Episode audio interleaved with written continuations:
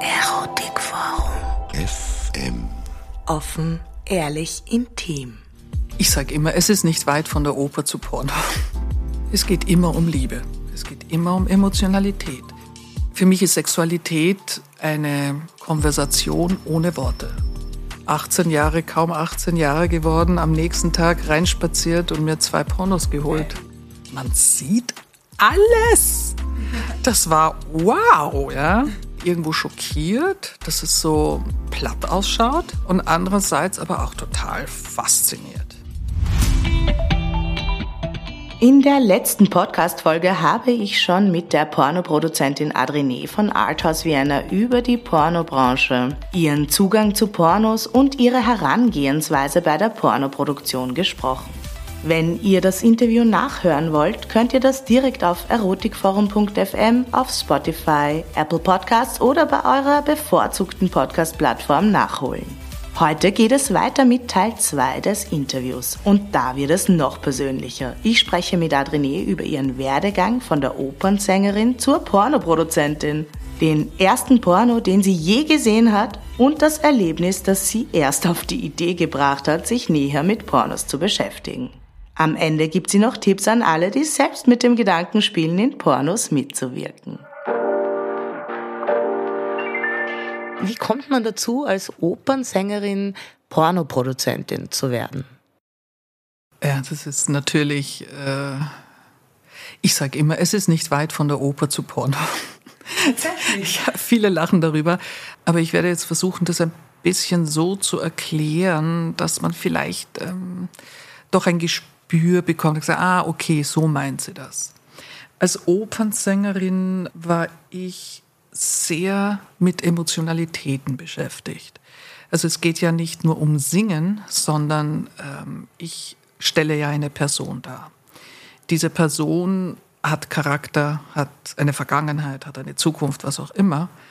Und man muss halt mit dem ersten Schritt auf die Bühne, auch wenn man noch nichts gesungen hat, doch ein, ein, ein, eine Art von Bild der Rolle des Charakters dem Publikum bieten, dass das auch verständlich ist. Ah, jetzt kommt zum Beispiel die Prinzessin rein oder ah, jetzt kommt der junge, frische Mann, äh, Junge rein. Ähm, ganz unterschiedlich eben. Für das muss man natürlich sehr viel in sich selbst wühlen, um äh, gewisse Emotionalitäten auch mm, nachempfinden zu können. Und äh, die Opernlibretti, die Sujets sind relativ krank. Ja, also das sind schon natürlich auch äh, Bücher nach Victor Hugo und so weiter, aber die, die Handlungen sind oftmals wirklich krank. Ähm, um, um das alles machen zu können, das sind ja nicht Emotionalitäten, die ich im Alltag verwende oder erlebe, ne? ähm, muss man da natürlich viel suchen in sich. Ich habe dadurch wahnsinnig viel von mir selbst gelernt und habe meine Vergangenheit, meine Kindheit dadurch auch sehr stark reflektiert und aufgearbeitet. Und äh, des Weiteren in der Oper, im Film, egal, Theater, Musical, es geht immer um Liebe. Es geht immer um Emotionalität. Es geht immer darum, wann küssen die sich endlich? äh, wer ist eifersüchtig, wer bringt wen um. Ja, sind hoch emotionale Geschichten. Und Sexualität ist für mich auch etwas sehr extrem Emotionales. Äh, bedeutet nicht, dass man jemanden liebt und deshalb, sondern äh, es ist sehr situationsbedingt. Ähm, für mich ist Sexualität eine Konversation ohne Worte. Und zwei Körper und zwei Menschen agieren miteinander. Es ist wie in einem Traum. Und deshalb finde ich es eben so, wie ich die Sexualität sehe und die Pornografie sehe, nicht so weit weg vom Theater an sich. Und deshalb meine ich, dass es nicht so weit weg war. Interessant. Es ist natürlich ähm, schwierig, es ähm, nachzuempfinden, mhm. wenn man wahrscheinlich die, die Bühne, das äh, Spielen, das Schauspielen nicht so kennt. Mhm. Du darfst nicht vergessen, äh, es ist nicht ohne Grund, warum man dann letztendlich auf der Bühne landet. Also bei mir war das eine Flucht. Mhm. Eine Flucht von meinem Alltag, eine Flucht von mir selbst. Ähm, deshalb habe ich auch so ungern Konzerte gesungen. Ich habe sehr wenige Konzerte gesungen, weil da muss ich als Arenee auf die Bühne. Mhm. Und das war furchtbar für mich. Das war schrecklich, weil beim Singen, du öffnest dich ja, du musst dich ja öffnen, du musst deine Emotionen preisgeben. Und ich wollte nie als Adrienne meine Emotionen preisgeben. Mhm. In der Oper, du bist in deiner Garderobe, es fängt damit an, dass du mal geschminkt wirst. Ja, okay, du wirst zu einer Figur oder zu einer Person, die du nicht bist, geschminkt. Dann kommt die Perücke. Das sind nicht deine Haare oftmals, sondern eine Perücke. Und dann kommt das Kostüm. Und dann fängt die Ouvertüre an und mit dem ersten Ton bist du eine andere Person. Und du steigst in eine Geschichte ein als jemand anderes. Das bist nicht du. Und für mich war einfach die Bühne der Ort, wo ich all diese Emotionalitäten, die mich sehr äh, überfordert haben, dort zu verarbeiten und rauszulassen. Ähm, auch etwas extrem Emotionales und Heftiges eigentlich. Heißt aber nicht, dass jeder Opernsänger so war. Also natürlich je nachdem, was man für eine Vergangenheit gehabt ja. hat. Ne? Und ja. meine Kindheit war halt sehr heftig und schwer. Mhm. Und ich habe halt eine Zeit gebraucht, um, um mich dem stellen zu können. Und die Bühne war perfekt. Für mich ist interessant, wie du zu dem Thema Porno dann gekommen bist. Und dazu gibt es eine Geschichte. Gibt es eine sicher sehr gut. Und ähm, bitte, bitte erzähl sie uns. Man kann sagen Zufall oder Schicksal, je nachdem, wie man das sehen möchte. Wir hatten Bühnenorchesterprobe. Ähm, das bedeutet, dass natürlich das ganze Orchester, der ganze Chor, die Solisten, die Techniker, die Inspizienten, also wirklich alle bei der Probe sind das sind dann schon leicht mal 150 Menschen. Und wir hatten Pause und saßen in der Kantine und haben unseren Kaffee getrunken. Und am Nebentisch saßen Choristen und die haben über Pornos geredet. Das ist mir aufgefallen. Und einer der Choristen war ein tiefer Bass, der eine sehr sonore Stimme hatte und der irgendwann mal ein bisschen lauter das Wort Porno gesagt hat und 150 Menschen auf einmal stumm geworden sind und in die Richtung geschaut haben, wer hat das jetzt gesagt, von wo kam das? Zwei Sekunden und wieder zurück und dann haben sie normal wieder weitergeredet und der Lärmpegel war wieder da. Und mir ist dann einfach aufgenommen, hä? Moment, Moment, Moment, was ist da jetzt gerade passiert? Warum haben wir so reagiert? Mhm was ist an dem Wort Porno so faszinierend für uns, mhm. dass wir in dem Moment, egal was wir tun, was wir sagen, liegen und stehen lassen und so umdrehen, um zu sehen, wer hat das jetzt gesagt. Und das war der Grund eigentlich, warum ich mich dann gefragt habe, hm, was ist denn eigentlich Pornografie und warum hat das so einen Einfluss auf uns und warum reagieren wir so? Und dann habe ich mal zwei Jahre sehr viel gelesen darüber, die Kulturgeschichte, all das, was mich halt interessiert hat, um mal dahinter zu blicken, ähm, was das sein könnte. Mhm. Und dann habe ich halt mein, meine eigenen Fragen gestellt, was verstehe ich unter Pornografie? Und habe mir ein Konzept erstellt, was will ich vermitteln? Was würde ich denn zeigen wollen? Was fände ich spannend? Und das habe ich dann einfach auf die Beine gestellt. Respekt. Wann hast du eigentlich das erste Mal einen Porno gesehen und wie war das? Ja, typisch, äh, ganz klassisch. Äh, damals hat es ja nur diese VHS-Videokassetten gegeben und diese Videoverleihe eben. 18 Jahre, kaum 18 Jahre geworden, am nächsten Tag reinspaziert und mir zwei Pornos geholt. Ja. Und da habe ich noch bei meinen Eltern gewohnt. Ne? Ich war 18. und habe das angeschaut. Ich habe nicht fassen können, was da gemacht wird, dass man alles sieht. Das war mir nicht bewusst. Ich muss ja auch dazu sagen, dass ich ja sehr spät entjungfert worden bin. Ich war knappe 25. Wow, okay. Ja, ja, ja. Also ich hatte damals spannend. nicht einmal Ahnung, wie Sexualität ausschauen könnte. Und hattest ja? aber schon, hast ja aber schon einen Porno gecheckt. So ist es. Ja, aber interessanterweise, wenn man doch schon 18 ist, 19, also für mich war schon ein, ein, ein klares Bild, wie, wie ich mit einem Mann aussehen könnte, ja, wie, was, was ich machen würde ungefähr. Ähm, das war natürlich dann in den Filmen nicht zu sehen. Das war einerseits ein Schock. Das, so schaut das in Wirklichkeit aus. Furchtbar, ja. So. Mhm. Andererseits total faszinierend. Man sieht alles. Das war wow, ja.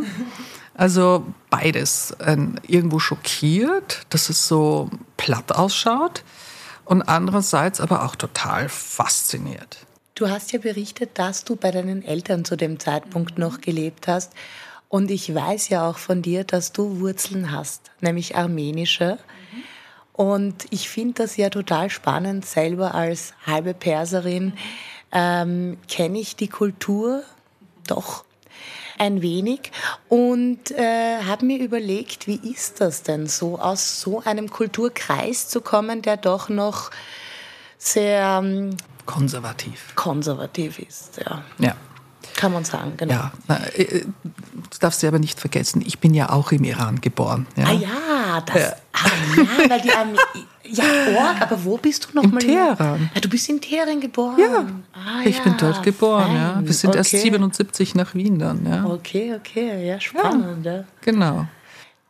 Also wie ist das denn, wenn man aus so einem Kulturkreis kommt? Ich kenne es persönlich auch, weil ich ja auch einen Sex-Podcast und Liebes- und Partnerschaftspodcast mache. Äh, ich weiß ja, dass da äh, durchaus auch familiär reagiert werden kann darauf.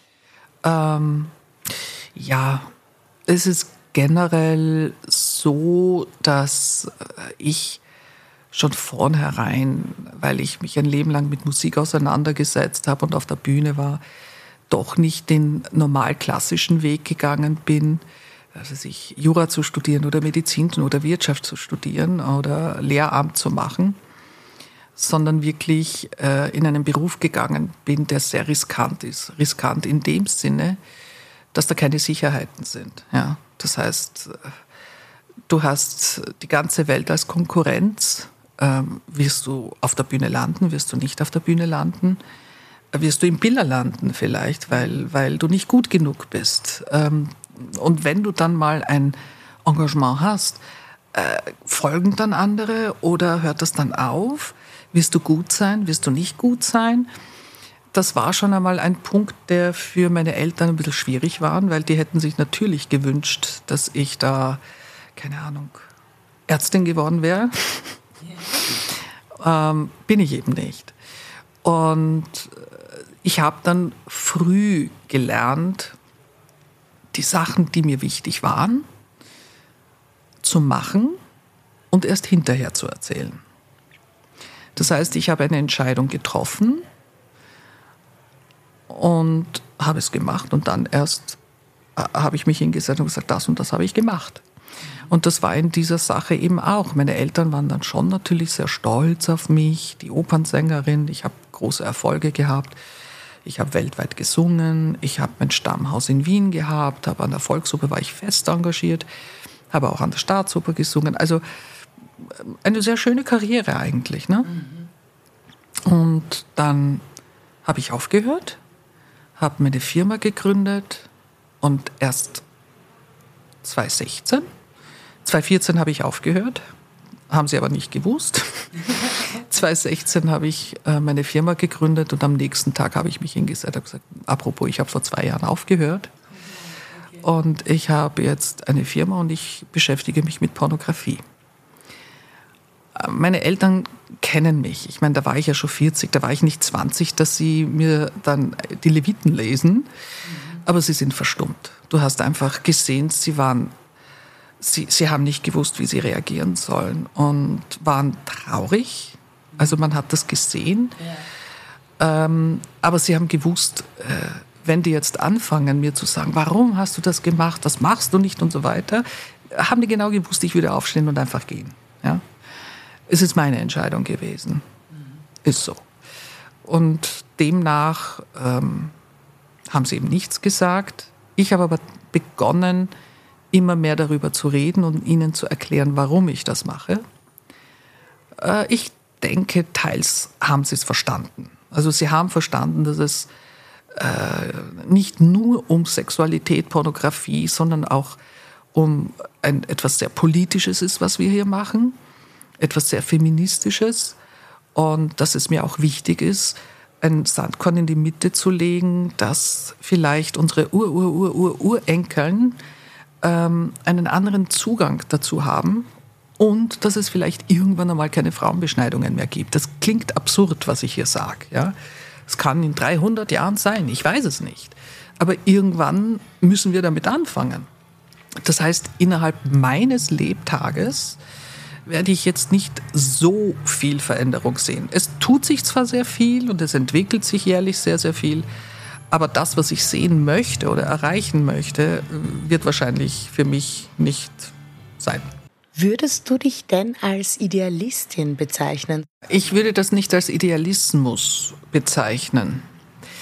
Ich habe das Wort Idealismus damals sehr stark empfunden, wie ich begonnen habe zu singen. Äh, weil ich immer gedacht habe in der Oper, es geht um Kunst, es geht um ehrliche Arbeit, es geht um Musik, um Emotionen. Bis ich dann relativ bald erkannt habe, es geht um alles außer um das. Ja. Es ist einfach, das Opernbusiness ist sehr verlogen. Also Theater, Film, all, all das, das funktioniert halt einfach anders und Idealismus hat da einfach nichts zu verlieren. Äh, deshalb verwende ich dieses Wort eigentlich nicht und empfinde das auch nicht so. Okay. Ich, ich sehe mich auf einer Weise als eigentlich als Adrenee, die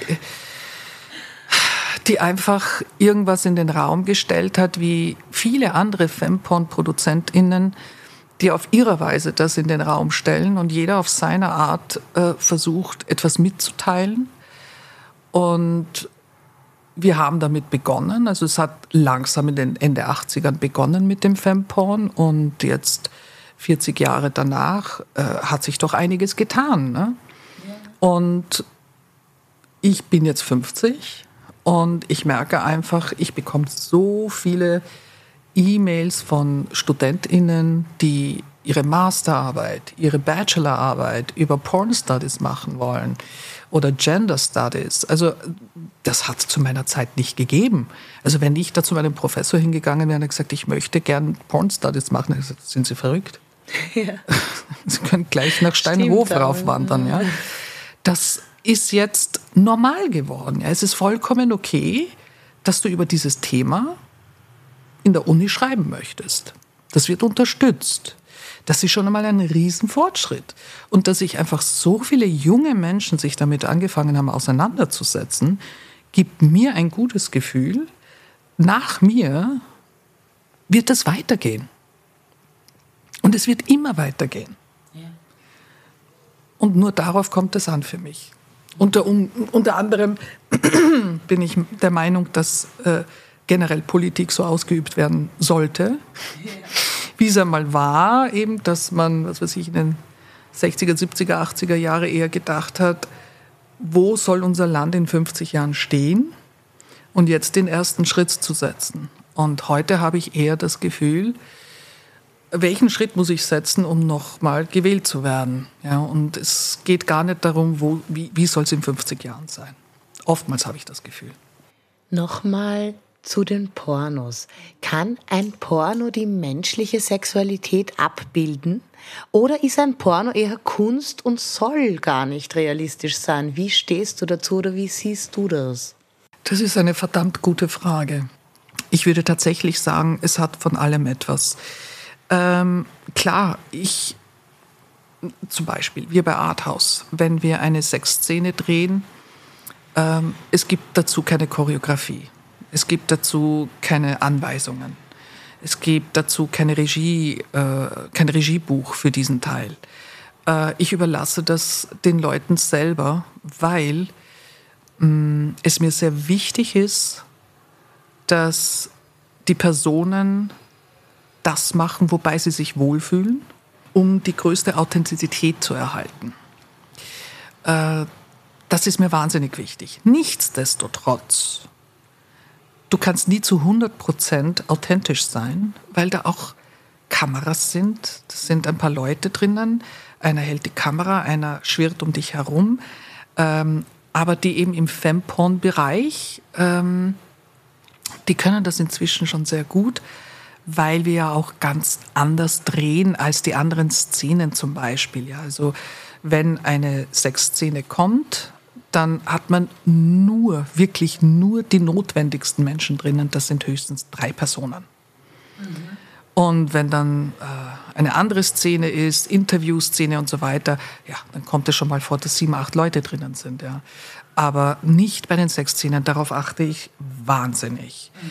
Ähm, bei Laien ist es halt wiederum anders, weil die das vielleicht zum ersten Mal machen und ähm, auch unter Druck stehen und sagen, naja, was, was, wie muss ich mich zeigen und was ist schön jetzt?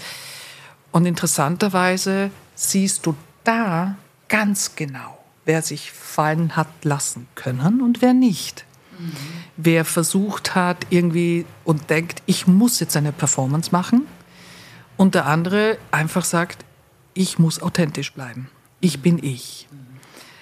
Ist sehr, sehr spannend. Und Kunst, ja, Klar, je nachdem, was du drehst und wie du es drehst. Ja. Es kann natürlich platt sein und es kann höchst künstlerisch sein. Zum Abschluss, liebe Adrienne, möchte ich dich noch fragen. Wenn jemand Pornodarsteller oder Pornodarstellerin werden möchte, welche Tipps hast du für diese Person? Der erste Tipp ist, ähm, informiert euch wirklich, bei wem ihr euch vorstellt. Das ist ganz wichtig. Äh, meine Vorgaben sind natürlich ganz anders, weil wir vor allem, wenn Laien sich bei uns melden, vor allem für Blind Date, das ist am beliebtesten, ähm, ich habe da eigentlich eine Phase von drei bis sechs Monaten mit den Leuten, wo wir einfach reinen E-Mail-Verkehr haben. Und das mache ich aus dem einen Grund, weil natürlich ist da der Enthusiasmus da, ich möchte und ich finde das so großartig, was ihr macht und ich will ein Teil davon sein.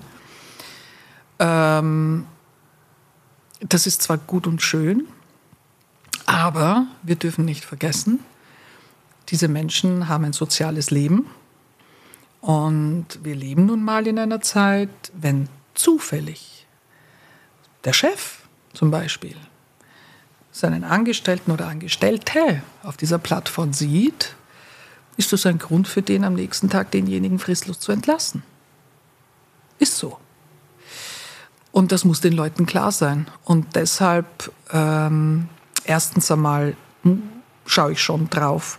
Schon bei der ersten E-Mail erkennt man, was will dieser Mensch. Und sehr großer Teil sind Männer, die einfach ihren erigierten Schwanz äh, abbilden und sagen, ich kann drei Stunden. Ähm, und ich würde so gern mal vor der Kamera irgendjemanden poppen. Die interessieren mich nicht.